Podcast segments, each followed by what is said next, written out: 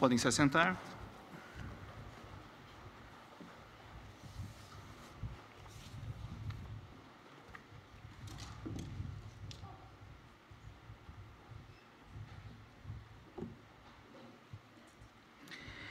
Queridos, queridos, abramos nossas Bíblias no texto de 1 Coríntios, capítulo 5.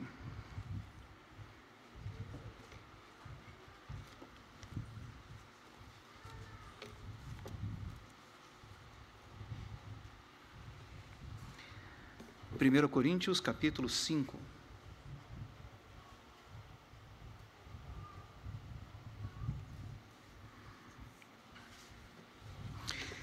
Diz assim a palavra do Senhor. Eu vou ler o último verso do capítulo anterior, porque ele introduz o que nós vamos ler no capítulo 5. 21. Que preferis? Irei a vós outros com vara ou com amor e espírito de mansidão? Geralmente se ouve que há entre vós imoralidade e imoralidade tal que nem mesmo entre os gentios, isto é, haver quem se atreva a possuir a mulher de seu próprio pai. E contudo andás vós ensoberbecidos, e não chegastes a lamentar para que fosse tirado do vosso meio quem tamanho traje praticou. Eu, na verdade, ainda que ausente em pessoa, mas presente em espírito, já sentenciei, como se estivesse presente, que o autor de tal infâmia seja, em nome do Senhor Jesus, reunidos vós e o meu espírito, com o poder de Jesus, nosso Senhor, entregue a Satanás para a destruição da carne, a fim de que o espírito seja salvo no dia do Senhor Jesus. Não é boa a vossa jactância?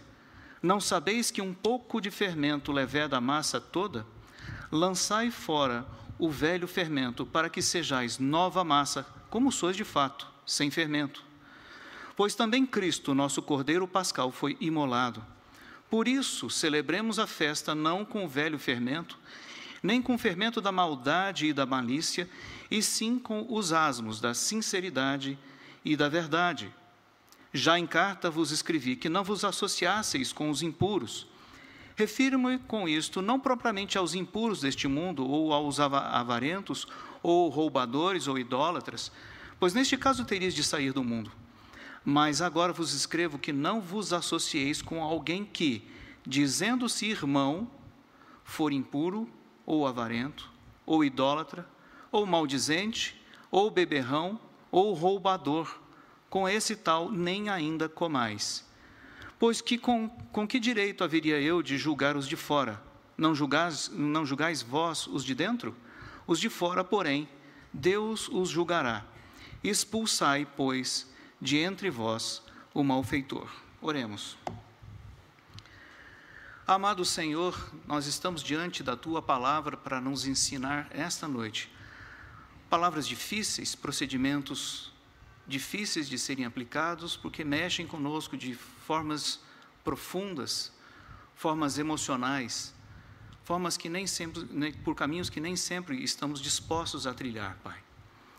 Mas é a tua palavra é a tua ordem, é o teu mandamento. Ensina-nos, Pai, a ouvir a tua voz, dar ouvidos à tua voz e seguir a tua voz, ignorando, Senhor Deus, os desejos dos nossos corações.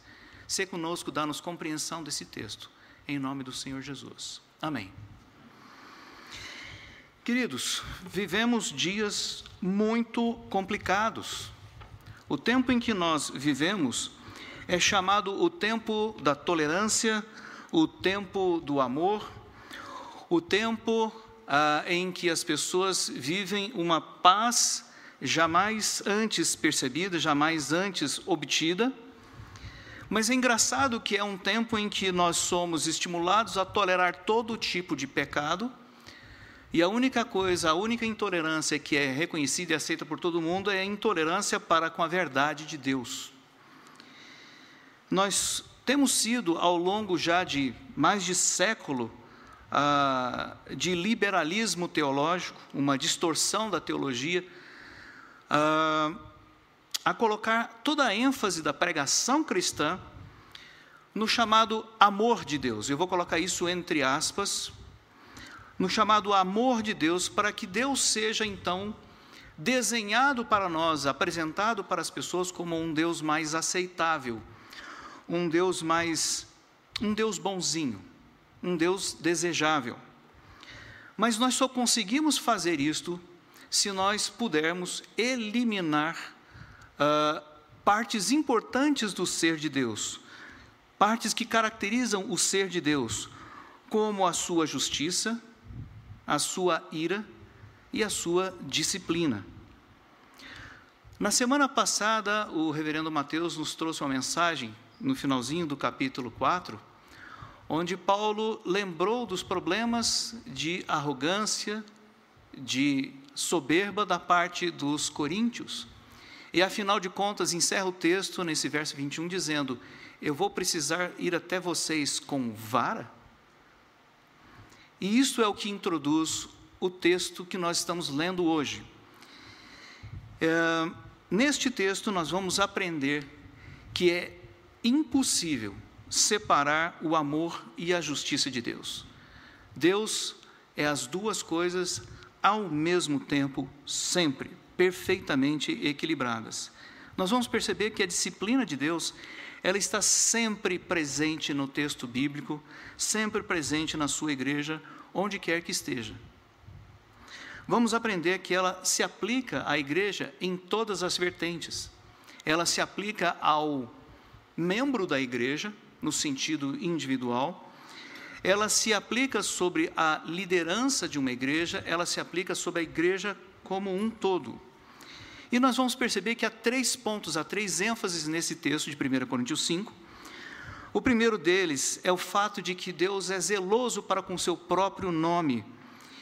E a honra a Cristo é alguma coisa que nós temos que prestar atenção sempre, porque nós estamos carregando o nome de Cristo em cada um de nós. E esta honra deve ser preservada por meio da disciplina. O segundo ponto é que nós vamos entender que a família de Cristo precisa ser protegida. Ela precisa ser preservada e amadurecida por meio da disciplina. E em terceiro lugar, nós vamos ver que o amor e o rigor de Deus são duas realidades necessárias e os membros da igreja precisam ser disciplinados. São essas as três coisas que nós veremos nesse, nesse texto. Observe no texto que nós temos à frente. A primeira palavra que aparece é uma palavra constrangedora. Em grego é a palavra holos, que nós utilizamos hoje para formar a palavra, por exemplo, holografia, que é uma, um jeito de poder ver um objeto de qualquer posição que você olhe, holografia ou hologramas. Nesse, nessa aplicação, a palavra é utilizada para trazer a ideia de que em todos os lugares, ou de todos os lugares que Paulo tinha notícias a respeito do povo de Deus em Corinto, de todas essas formas, ele invariavelmente ouvia notícias de imoralidade. Veja um texto. Geralmente se ouve que há entre vós imoralidade. E o pior é que Paulo ainda qualifica esta a imoralidade, dizendo imoralidade tal como nem mesmo entre os gentios, isto é, haver quem se atreva a possuir a mulher de seu próprio pai, e aí nós já temos a primeira ideia que Paulo está buscando trazer para nós. Somos chamados por Cristo para transmitir o seu testemunho, para representar Deus, Cristo, onde nós estamos, levar a sua mensagem, apresentar o seu caráter diante das pessoas. Mas essa comunidade de Corinto, ela era famosa não por apresentar o caráter de Cristo, mas famosa entre os gentios pela imoralidade que ah, habitava no seu meio, superior inclusive à imoralidade praticada pelos próprios gentios, pelos próprios pagãos daquela cidade. Isto é alguma coisa digna de nota. É até difícil de pensar uma situação dessas, mas essa prática que está sendo destacada aqui, manter relações sexuais com a esposa do próprio pai, e vejam, o texto diz: haver quem se atreva a possuir a mulher do seu próprio pai, não se refere a um pai que já faleceu. A construção é mais provavelmente aplicável, sim, a um pai que ainda está vivo. Percebam o tamanho dessa uh, situação distorcida. Pois essa situação era uh, admitida dentro daquela comunidade. E vejam que interessante, quando Paulo apresenta essa questão da imoralidade, aqui, de certo modo, a primeira vez, é, ele não vai parar de falar sobre isto neste capítulo, ele vai falar disso mais vezes. Imoralidade é o tema do final do capítulo uh, ah, 6, quando Paulo vai falar a respeito da absurda situação de um crente manter relações sexuais com uma prostituta. E no capítulo 7 ele vai abrir falando sobre ah, como lidar com a imoralidade, ah, com os desafios da imoralidade dentro da, da igreja, e vai falar também sobre o casamento e como esse casamento deve ser construído e mantido. De fato, os coríntios tinham uma tremenda dificuldade com a imoralidade. E nos nossos tempos, nós continuamos tendo uma tremenda dificuldade com isto. Tanto que é um assunto tabu, um assunto com o qual nós conversamos e, e, e uh, falamos relativamente poucas vezes, mas é o assunto, muitas vezes, dos mais frequentes em consultório de aconselhamento, infelizmente.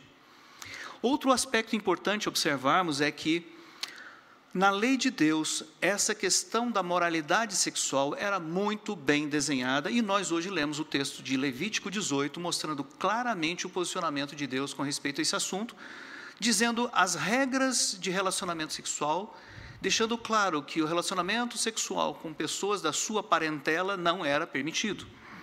E especificamente falando sobre a mulher do seu pai, nós temos textos em Levítico 18, 8, como nós vimos, e 20, temos em Deuteronômio 20, verso 30, e em Deuteronômio 27, verso 20, asseverações cristalinas, nenhuma dúvida poderia haver.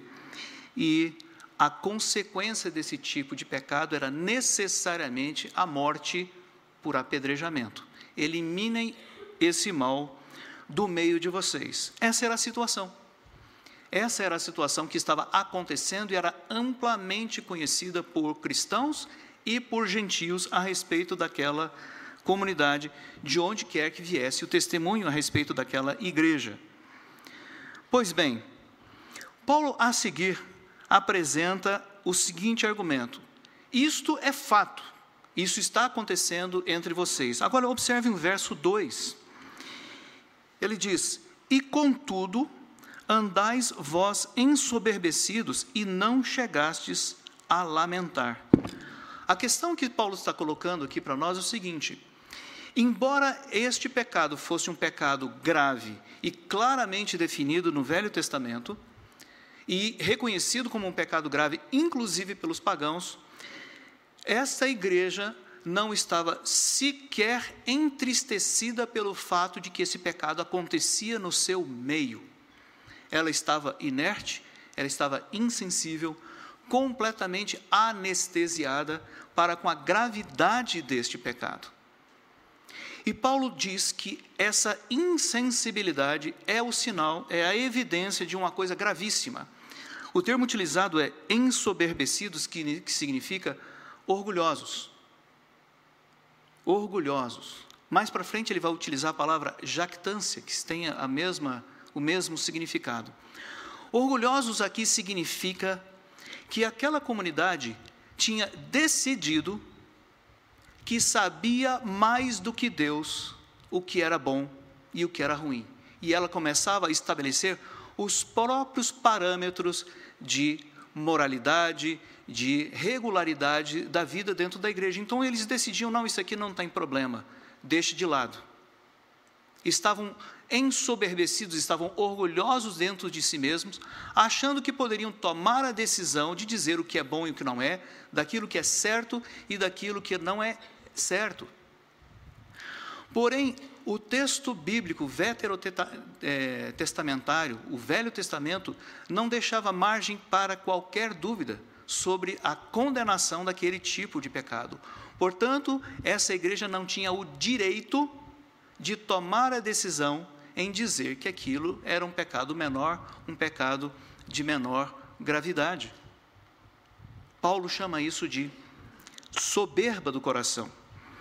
Infelizmente, queridos, hoje em dia nós fazemos coisas muito parecidas com isso. Infelizmente, hoje nós tomamos o texto bíblico e muitas vezes, baseado é, frequentemente em formas atuais de pensar, filosofias atuais de pensar a respeito do texto bíblico, e nós estamos dispostos a declarar que leis e recomendações do Velho Testamento simplesmente não valem mais para os nossos dias. E que nós vivemos um tempo da liberdade, um tempo da graça e outros tantos argumentos para dizer que nós podemos viver ou conviver com determinados tipos de pecado. Como, por exemplo, o relacionamento homossexual. Quantas das nossas igrejas, inclusive presbiterianas hoje, já começam a fazer vista grossa ou mesmo a aceitar tal tipo de relacionamento? Embora o texto bíblico seja claro. Isso apenas para exemplificar, porque o número de distorções é enorme. O fato é que a legislação mosaica, a lei de Moisés, era cristalina quanto, quanto a este pecado. Não poderia ser praticado e a punição para este pecado era simplesmente a morte por apedrejamento. E se nós ainda temos dúvida de que a lei de Deus, encontrada no Velho Testamento, tem valor nos nossos dias, nós precisamos nos lembrar de Mateus capítulo 5, dos versos 17 a 20, onde Jesus diz que nenhum pedacinho da lei passará até que todas as coisas sejam cumpridas, que ele mesmo veio para cumprir a lei, e ele ainda diz mais: ele diz, se você tem interesse no reino dos céus, lembre-se que a sua justiça tem que ser muito maior do que a dos escribas e dos fariseus, com respeito à lei. E logo em seguida, Jesus Cristo apresenta seis contrastes seis contrastes indicando a maneira como escribas e fariseus distorciam a lei de Deus para fazê-la mais simples de ser cumprida, e então ele apresenta a forma correta de vê-la e perceber quanto era alta a justiça de Deus. A lei continua valendo. A lei continua valendo. Existe uma, um aspecto da lei, da legislação do Velho Testamento, que tem um caráter civil tem a ver com o Estado teocrático de Israel, tem a ver com o fato de que eles eram uma nação. E por isso, esta parte da legislação não nos é aplicável, porque nós não somos um Estado teocrático, nem vivemos em um Estado teocrático. Outra parte da lei é chamada de lei cerimonial, diz respeito aos aspectos da lei que apontavam para Jesus Cristo, como festas, como alguns procedimentos cujo objetivo era apontar para a vinda de Jesus Cristo, por exemplo, a Páscoa judaica, e que não são praticados hoje, exatamente porque se tornaram elementos obsoletos, ou seja, uma vez que Jesus Cristo veio e cumpriu aquela parte da lei, ela não é mais aplicável. Esta é a razão pela qual nós não oferecemos holocausto. Isto não pode ser feito. Está obsoleta porque o cordeirinho sendo imolado apontava para Cristo que já veio. Fazer isto hoje significaria declarar que Jesus ainda não veio. Por isso, essa parte da lei também está obsoleta, não deve ser praticada. Mas, permeando toda a legislação de Moisés, você encontra a lei moral de Deus.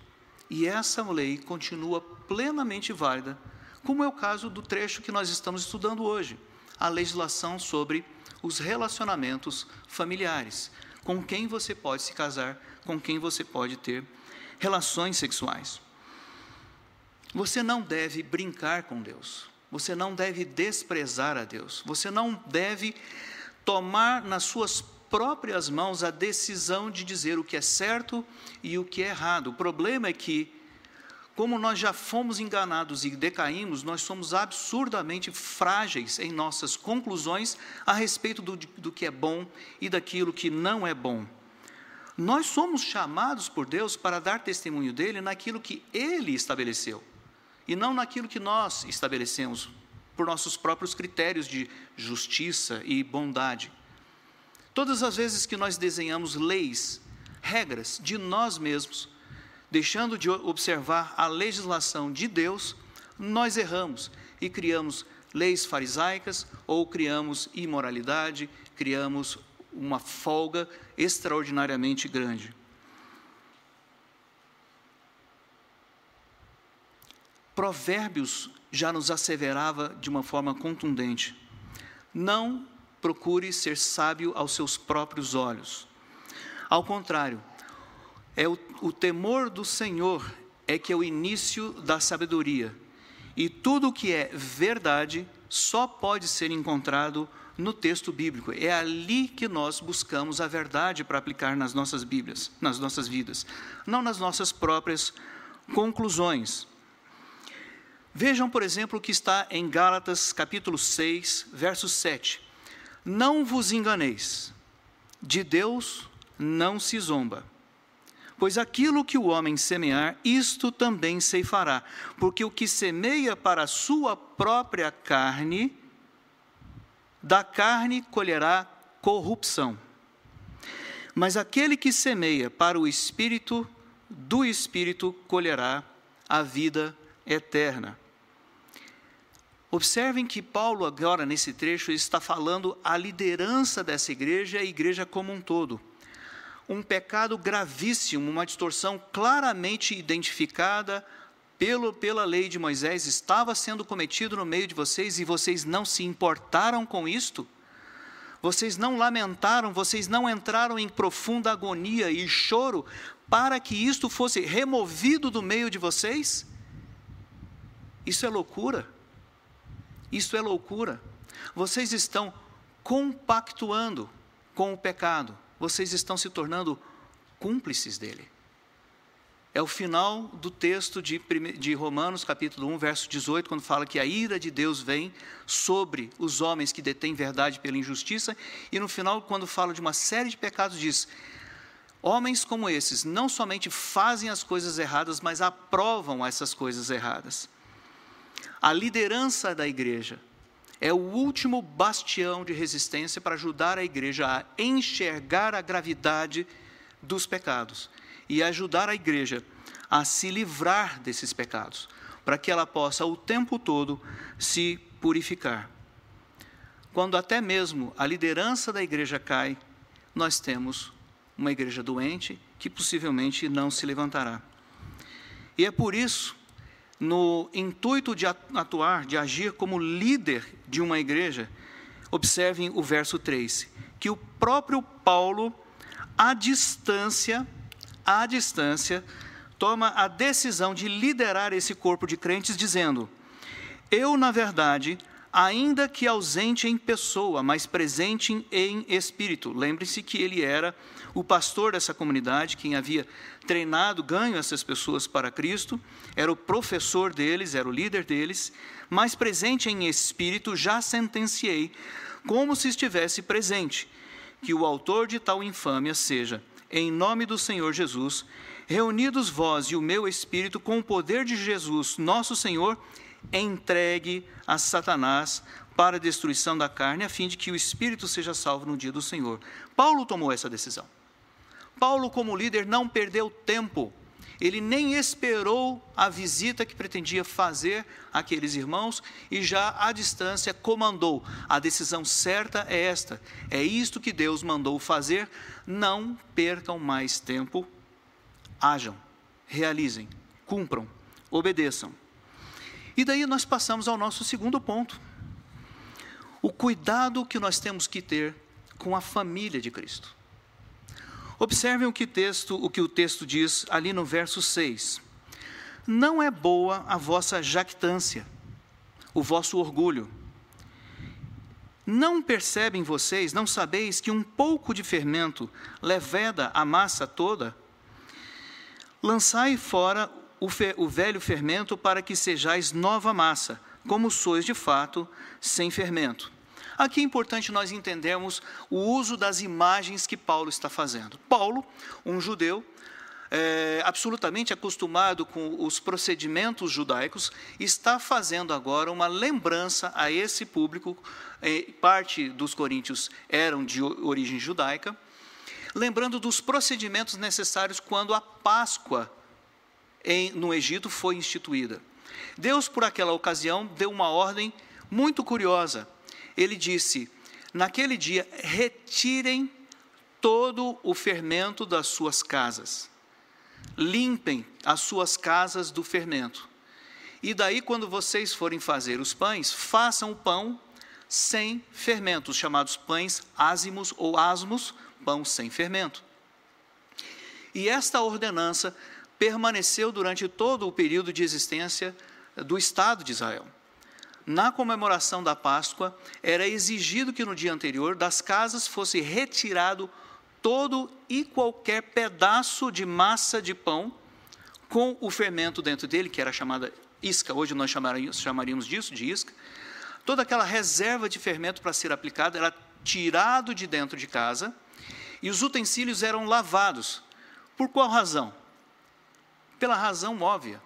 Para fazer o pão asmo, o pão sem fermento no dia seguinte, era preciso garantir que nenhum dos utensílios contivesse qualquer partícula de fermento. Porque qualquer partícula de fermento que entrasse em contato com a massa de trigo causaria o que? Fermentação. O pão não seria pão asmo. Mas qual que era a ideia que Deus queria trazer à nossa mente? Em toda a Bíblia, exceto numa parábola, a ideia do fermento é trazida como um símbolo do mal, um símbolo do pecado que, uma vez que entra dentro de você, ele começa a se espalhar sem controle, da mesmíssima forma como a massa de pão, inevitavelmente ficará toda ela levedada se você deixar cair um pouquinho de fermento sobre ela. Essa ideia está nos falando da gravidade do pecado. O pecado é muito mais sério do que nós costumamos pensar a respeito dele. Hoje nós gostamos de conviver com o pecado. Nós gostamos de ter um pezinho lá e um pezinho aqui. Nós gostamos de ter áreas de conforto, viver com o nosso pecado de estimação. Mas desde aquele tempo, Deus está nos dizendo: jamais aceite isto. Não há negociação com o pecado o pecado é sempre mal e sempre conduz à morte, qualquer que seja a sua natureza, qualquer que seja a sua gravidade, sempre conduz à morte. Isto é sério? Isto é muito sério. O símbolo utilizado foi exatamente remover das casas o fermento para que o pão sem fermento simbolizasse a vida sem pecado. É por isso que Paulo agora está nos trazendo essas ideias para fazer com que essas pessoas dessa igreja rememorassem a ordenança bíblica. Lance o fora o velho fermento para que vocês sejam uma, uma massa nova, como vocês de fato são, sem fermento, sem pecado, sem compromisso ou sem escravidão ao pecado. Porque também Cristo, o nosso Cordeiro Pascal, Pascal foi imolado. Essa expressão, obviamente, não significa que Paulo está recomendando aos seus leitores, aos seus ouvintes, que eles celebrassem a Páscoa dos judeus. Isso era impossível aos cristãos, porque celebrar o holocausto de um cordeirinho significaria declarar que Cristo ainda não veio. Mas é exatamente a declaração de que Cristo veio cumprindo a promessa de Deus que caracteriza o cristianismo.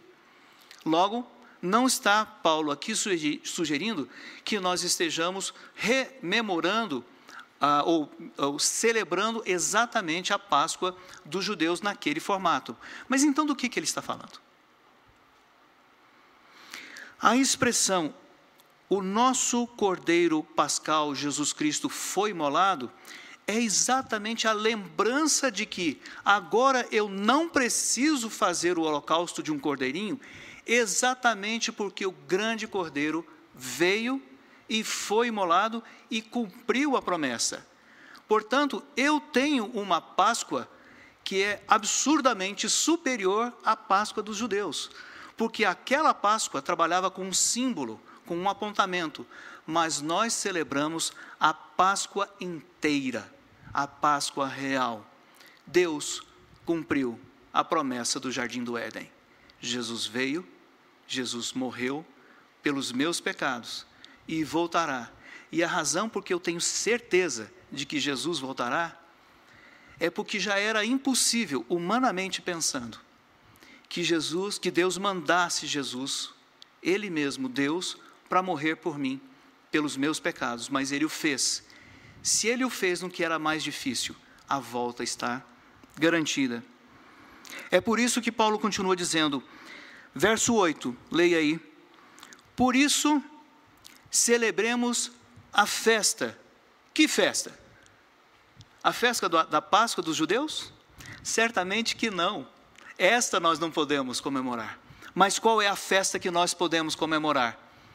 A festa de quem aprendeu de que a guerra que nós tínhamos com Deus, porque nós inventamos uma briga com Deus, entramos em guerra com Deus, pecamos contra Deus, seríamos mortos por Deus. Essa guerra acabou. Essa guerra acabou. Deus fez a paz conosco não nós com Ele. Ele fez a paz conosco. É uma grande festa. É exatamente essa festa que nós celebramos duas vezes por mês. Duas vezes por mês. Ali naquela mesa, a mesa da Santa Ceia, nós celebramos em festa de que a paz foi feita. Lembrem-se, no dia em que nós celebramos a Santa Ceia, nós nos assentamos à volta daquela mesa com o próprio Deus. E isto só é possível entre amigos. Essa é a ideia hebraica. Você se senta à mesa para comer com um amigo. E nós fazemos isso com toda a coragem, diante de Deus, porque entre nós e Deus há um cálice de vinho, um pedaço de pão, que simbolizam quem fez a paz e quem sela a garantia dessa paz. Por isso ele diz: celebremos essa festa, celebremos com grande alegria e profunda compreensão, não com velho fermento. Não permitam que o velho fermento do pecado tenha acesso a essa mesa e contamine essa mesa. Não. Ao contrário, não permita o fermento da maldade, que é o que você faz para fora, nem o da malícia, que é o que você pensa. Ao contrário, com asmos, pães sem fermento, do que da sinceridade, ou seja, um comportamento sem fingimentos e com base na verdade. Veja que ele não usou aqui a palavra bondade, porque realmente não faz parte do cristianismo que nós pautemos a nossa vida pela bondade. Não é isso que Deus procura. Porque para Deus, a bondade é consequência da verdade. Enquanto Satanás continua tratando conosco e tentando nos convencer ainda hoje de que você pode ser bom sem Deus. De que você pode ser bom sem Deus. Por isso Paulo está nos ensinando, não, é a sinceridade para o lado de fora, com base na verdade do lado de dentro. É isso que está acontecendo aqui. E aí nós passamos finalmente para o terceiro aspecto que Paulo está nos trazendo. Ele já nos trouxe o contexto da honra de Cristo, do compromisso que nós temos de ter com a representação adequada de Deus por meio de uma vida santa, uma vida separada do mundo, uma vida sem fermento do pecado. Falou sobre o risco de a família de Deus ficar doente se ela permitir que o fermento permaneça dentro dela. Precisa se limpar desse fermento o tempo todo. Agora nós chegamos ao terceiro ponto. E o que acontece quando alguns de nós resolvem contradizer a ordem explícita que nós recebemos de viver uma vida santa, uma vida longe do pecado. Isto é possível, é possível que um crente, é possível de que uma pessoa batizada, alguém que fez o compromisso, volte a viver em pecado? A resposta é, infelizmente, sim. É possível que alguns de nós, enganados pelas cobiças do próprio coração, pela voz deste mundo, pela voz de Satanás, permitam ainda a si mesmos viver na escravidão do pecado. Mas não tenho qualquer dúvida sobre este ponto. Do Velho Testamento ao Novo Testamento, a maneira de tratar uma pessoa que insiste em viver no pecado é uma só: a exclusão. Invariável. No Velho Testamento, no contexto de um Estado teocrático, morte por apedrejamento. No Novo Testamento, fora do contexto de um Estado teocrático, tira da igreja, tira de dentro do corpo. É importante entender, queridos, que nós não estamos falando aqui de perda de salvação. É impossível ao ser humano lutar contra o desígnio eterno de Deus, estabelecido antes da fundação do mundo para escolher estes e não aqueles. Não há nada que você possa fazer contra a sua própria salvação. No entanto, uma vez que você é acordado por Deus, despertado do seu sono, seu espírito é revivificado para observar e compreender as coisas de Deus, ainda assim, você pode querer, por paixão, permanecer com vínculos com o pecado. Nós, depois que somos acordados por Deus, devemos trabalhar com Deus, para Deus, na nossa própria salvação. E é nesse sentido, então, que esse texto está nos dizendo que só podemos permanecer dentro do corpo de Cristo se permanece válido ou válida a nossa promessa de nos separarmos do pecado. Essa, inclusive, é a promessa de membresia que você faz quando vem aqui à frente e responde às perguntas que o pastor lhe dirige. Você reconhece que você é um pecador? Você reconhece que o pecado exerceu domínio sobre a vida, a sua vida até hoje? Você está disposto a deixar o pecado e assumir a sua vida com Cristo? São essas as promessas que nós fazemos. É isto que faz nós fazermos parte do corpo de Cristo. Quando essa promessa é negada, a Bíblia nos diz que essa pessoa deve ser buscada intensamente. O texto mais importante sobre esse, os procedimentos disciplinares são é o texto de Mateus capítulo 18, que inteirinho é sobre disciplina. Inteirinho é sobre disciplina. E mostra como nós, nós devemos ser pacientes em buscar intensamente o irmão pecador. Mas quando Pedro pergunta quantas vezes eu devo perdoar, até sete vezes, a resposta de Jesus tem sido mal compreendida nos nossos tempos. Porque quando Jesus diz, não, Pedro, não somente sete vezes, mas até setenta vezes sete, Jesus não está dizendo que a paciência que a liderança deve ter deve ser infinita. Está dizendo que ela deve ser grande, enorme mas nunca, nunca infinita. Porque se ela fosse infinita, a igreja ficaria completamente corrompida por dentro de si. Um monte de gente que simplesmente não obedece à vontade de Cristo. Come a ceia indignamente e come e bebe juízo para si. São esses os conceitos que nós precisamos nos lembrar. A igreja buscará o irmão pecador, aquele que anda longe dos caminhos do Senhor. Ela tem essa obrigação. Por isso a relação de membresia numa igreja é tão importante. Hoje muitos de nós cultivamos a ideia de que eu posso viver a vida cristã sem estar vinculado à igreja. Isto é falso, isto é antibíblico. A Bíblia diz que Deus preparou grupos de anciãos que podem nos ajudar na nossa caminhada cristã para que nós aprendamos a nos afastar sistematicamente do pecado e nós aprendamos a sistematicamente imitar a Jesus Cristo. Quando nós nos afastamos da igreja, nós perdemos essa orientação, não temos mais o rumo certo, porque nós mesmos não somos capazes de interpretar corretamente o texto bíblico. Precisamos de ajuda para interpretar corretamente. Senão, nós interpretamos segundo os nossos pressupostos. Além disto, há os que gostam de permanecer frequentando igrejas sem estabelecer um vínculo de, de membresia, de tal forma que estão sempre fora da jurisdição disciplinar de uma igreja, porque já deixaram de crer que disciplina faz parte do que Deus disse, que integra a igreja. Mas essa é uma das marcas importantíssimas de uma igreja saudável.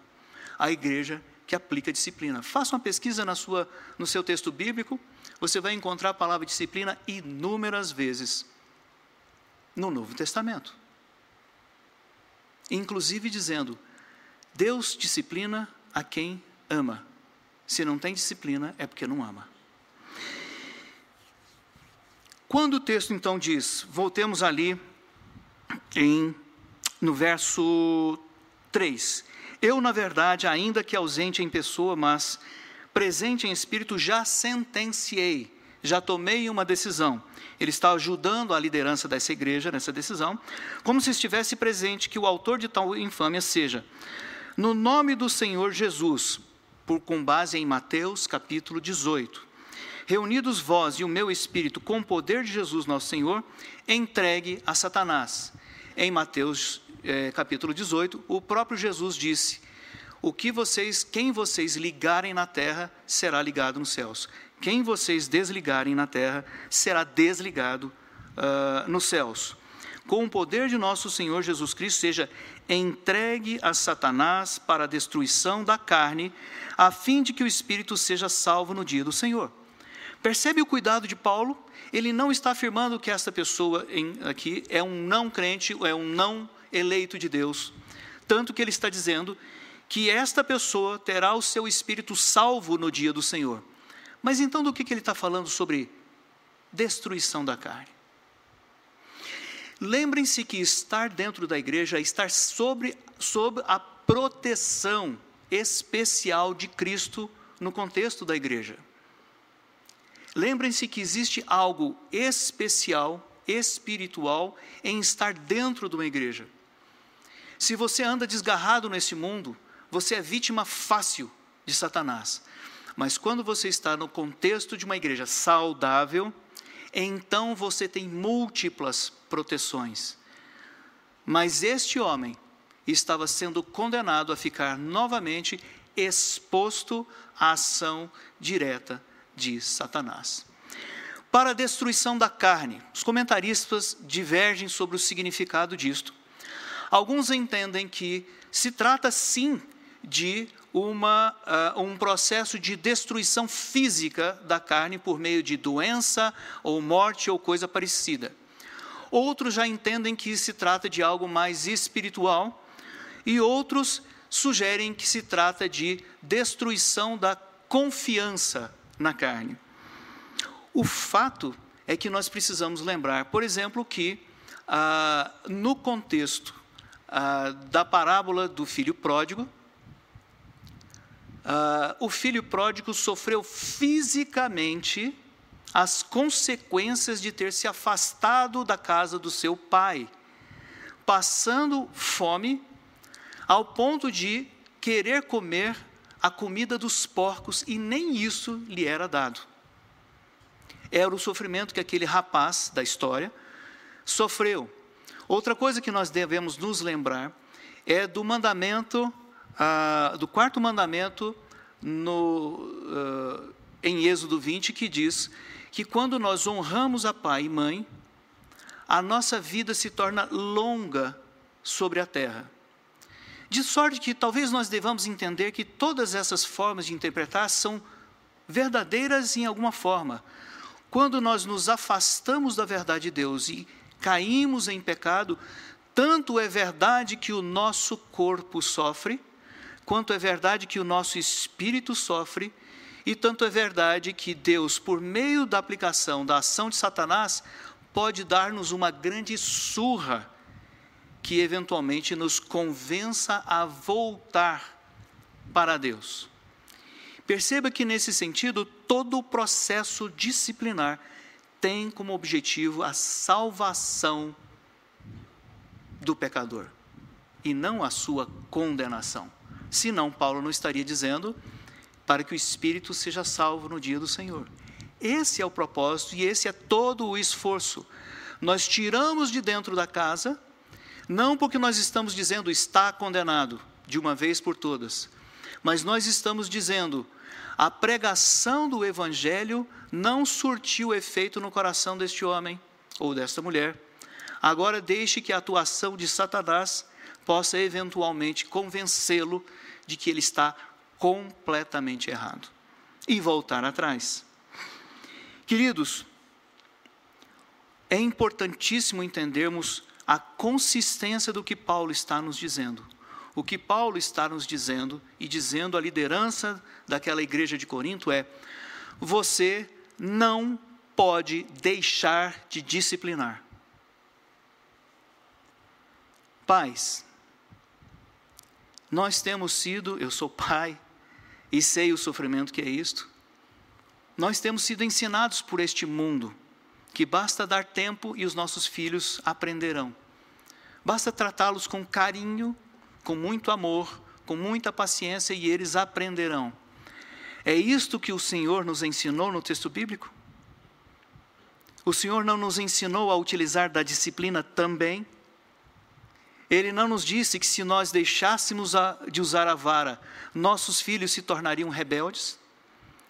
Ele não nos disse, por exemplo, em Efésios capítulo 6, que nós deveríamos ter todo o cuidado do mundo em disciplinar os nossos filhos ou criá-los na demonstração do Senhor em toda a disciplina, para que eles não se tornassem irados, para que eles não se tornassem irados contra Deus. Percebe o problema? Muitas vezes, eu e você preferimos aplicar a lógica do nosso tempo a filosofia do nosso mundo e não aplicar a disciplina. Quando nós fazemos isso, nós chamamos Deus de mentiroso. Nós dizemos que nós sabemos mais do que Deus. Mas Deus está dizendo: discipline, porque esse é o método de salvar. Percebe? Se você deixar de aplicar a disciplina, você está, estará colocando a vida dos seus filhos em risco líderes de igreja, se nós deixarmos de aplicar a disciplina, nós estaremos colocando em risco a vida das nossas ovelhinhas. Era disso que Jesus estava falando em Mateus 18. É uma ordem. E nós devemos aplicar com toda a sabedoria, com todo o amor, mas com toda a firmeza. Fácil? Fácil não é. Paulo, nesse texto, fala que chorava que era em lágrimas que ele escrevia para estes irmãos de Corinto. E todas as vezes que nós, a liderança dessa igreja e de outras igrejas, passamos por uma situação de ter de lidar com disciplina, é sempre em grande choro. Mas tem de ser feito. E aí Paulo encerra dizendo o seguinte, verso 9: Já em carta eu uh, vos escrevi que vocês não deveriam se associar com os impuros. E agora, isso foi numa carta anterior, ele vai fazer um esclarecimento, porque com toda certeza os irmãos coríntios não haviam entendido adequadamente a mensagem. Então ele diz: Refiro-me com isto não propriamente aos impuros deste mundo, ou aos avarentos, ou roubadores, ou idólatras, pois neste caso vocês teriam de sair do mundo.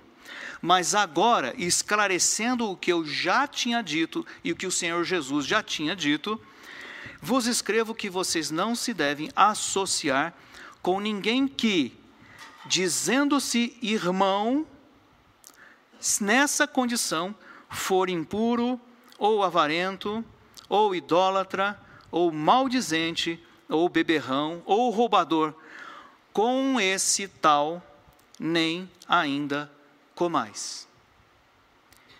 Paulo está deixando claro, e Jesus em Mateus 18 dá a mesmíssima mensagem, que para aquela pessoa que se declara como um cristão, mas prefere viver em pecado, a igreja deve buscá-lo intensamente, mas se ele insiste em viver no pecado, se insiste em não voltar, então a orientação é cristalina.